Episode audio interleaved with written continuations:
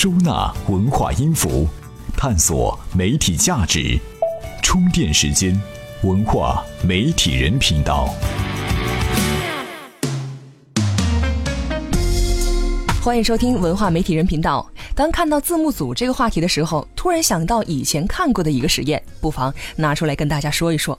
这个实验是这么做的：去大街上随便拉两个互不相识的人，姑且称之为甲乙两个人，单独对甲说：“给你一百美元和乙分享，怎么分配你说了算。”同时，乙只知道能分到钱，其他一无所知。多数的情况下是甲拿到了八九十美元的大头，乙拿到了一二十美元。不过两个人都挺高兴。好，这是这组实验。那另外一组对照实验是这么做的，也是从街上拉进来两个素不相识的人，同时对他们说，他们将分享一百美元，怎么分由甲说了算。不过乙呢拥有一票否决权。方法不满意可以否决甲，后果将是两个人都拿不到一分钱。这组实验的结果是乙使用否决权的频率相当的高，基本上只要甲想要得到比五十美元多一点点，乙都会毫不留情的让两个人空手而归。从纯粹理性的角度来讲，乙大可不必这么做。使用否决权的行为等于让自己得不到一分钱，但甲这个角色为什么偏向这么干呢？资讯过后，我们来分享字幕组的故事，或许对这个问题多少有些解释。每日必知。Facebook 看来是铁了心要进军新闻行业。九月十六号，《华盛顿邮报》内部透露，该报副主编安妮·康恩布鲁特将跳槽到 Facebook，出任战略沟通总监。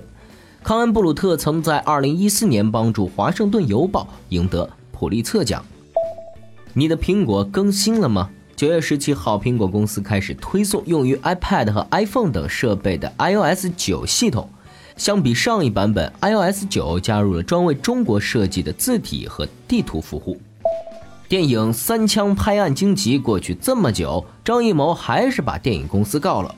九月十五号，北京市朝阳法院宣布一审判决，新画面影业给付张艺谋影片《三枪拍案惊奇》分成款一千五百万元。此前，双方在电影的收益分配问题上一直存在纠纷。据美国地质勘探局发布消息称，北京时间九月十七号六点五十四分，智利西部海岸发生八点三级地震。地震引发的海啸已经开始抵达智利海岸，至少两名民众死亡。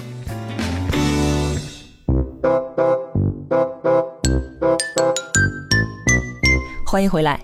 除了文化媒体人、充电时间，还有专栏精粹、TMT 创业者、营销方法论、进击的 PM、电商治愈系等系列节目，欢迎订阅收听。我们继续今天的话题：为什么这个星球上的字幕组生产力这么强盛？尤其是知道他们都是业余选手后，字幕组极少有专业翻译，成员来自各行各业。比如伊甸园的考拉小屋是位心理咨询师，而破烂熊的酒囊饭袋是名警察。当然，更多的角色则是遍布全球的学生党，他们用业余时间来翻译。但有些人在字幕上花的时间甚至超过了本职工作。在热门剧集开播，一大波人跪在字幕组的头儿面前。哭着喊着要求把当红的角色戏份分给自己，又没人给他们发工资，这么拼命干什么呢？美国一个心理学家在七零年代做出了三次实验，或许能够解释这个问题。实验很简单，就是要求一群大学生把七块木头拼成立方体。第一次实验没有任何报酬和奖励，志愿者们兴致很高，非常 happy。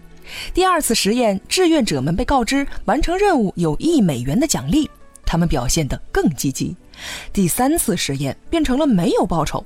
观察发现，那些在上次实验中得到一美元的学生，参与到游戏中的时间减少了一半。这个实验证实了一个心理理论：动机分为两大类，内在动机和外在动机。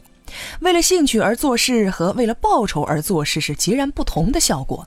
因为爱好聚在一起的成员呢，天生具有战斗力；而专业翻译人士呢，人家的日常工作就是收人钱财、给人翻译、给人白翻译美剧，吃饱了撑的吧。如果有一天字幕组有了不菲收入，积极性会不会更高呢？二零一三年，当年全球最大的字幕组视频网站被日本电商巨头以两亿美元收购了。现在很少有消息表明这家字幕组的商业化道路走得怎么样了。回想一下节目开头以一票否决的那个实验，我们可以看到，人性有斤斤计较的一面，也有慷慨热情的一面。他们受环境的直接影响，在没有金钱和利益冲突的环境下。人们倾向于无所不用其极实现个人利益的最大化。相反，切换到一个没有利益冲突的地方，大家全都成了圣人，清心寡欲、慷慨无私。显然，字幕组一旦切换了环境模式，谈起了钱，束缚了自由，马上就会枯萎。看来，想拥有梦想般的战斗团队，可千万不能谈钱。字幕组的话题就聊到这里吧。最后分享一篇情感类的文章，透彻分析仙女和凡人的情感。这样的角色配置呢，凡间男子未必感到幸福，因为与女神的差距太大。有些女神偶尔抽风，不能见外人了，不愿意生娃了，有超级洁癖了等等。牛郎织女的结局并不是幸福的生活在一起。您可以到充电时间的微信公众号回复“仙女”两个字，收看这篇文章了。欢迎关注微信公众号“充电时间”，发掘收听充电时间的系列深度节目。感谢您的陪伴，我们明天再见。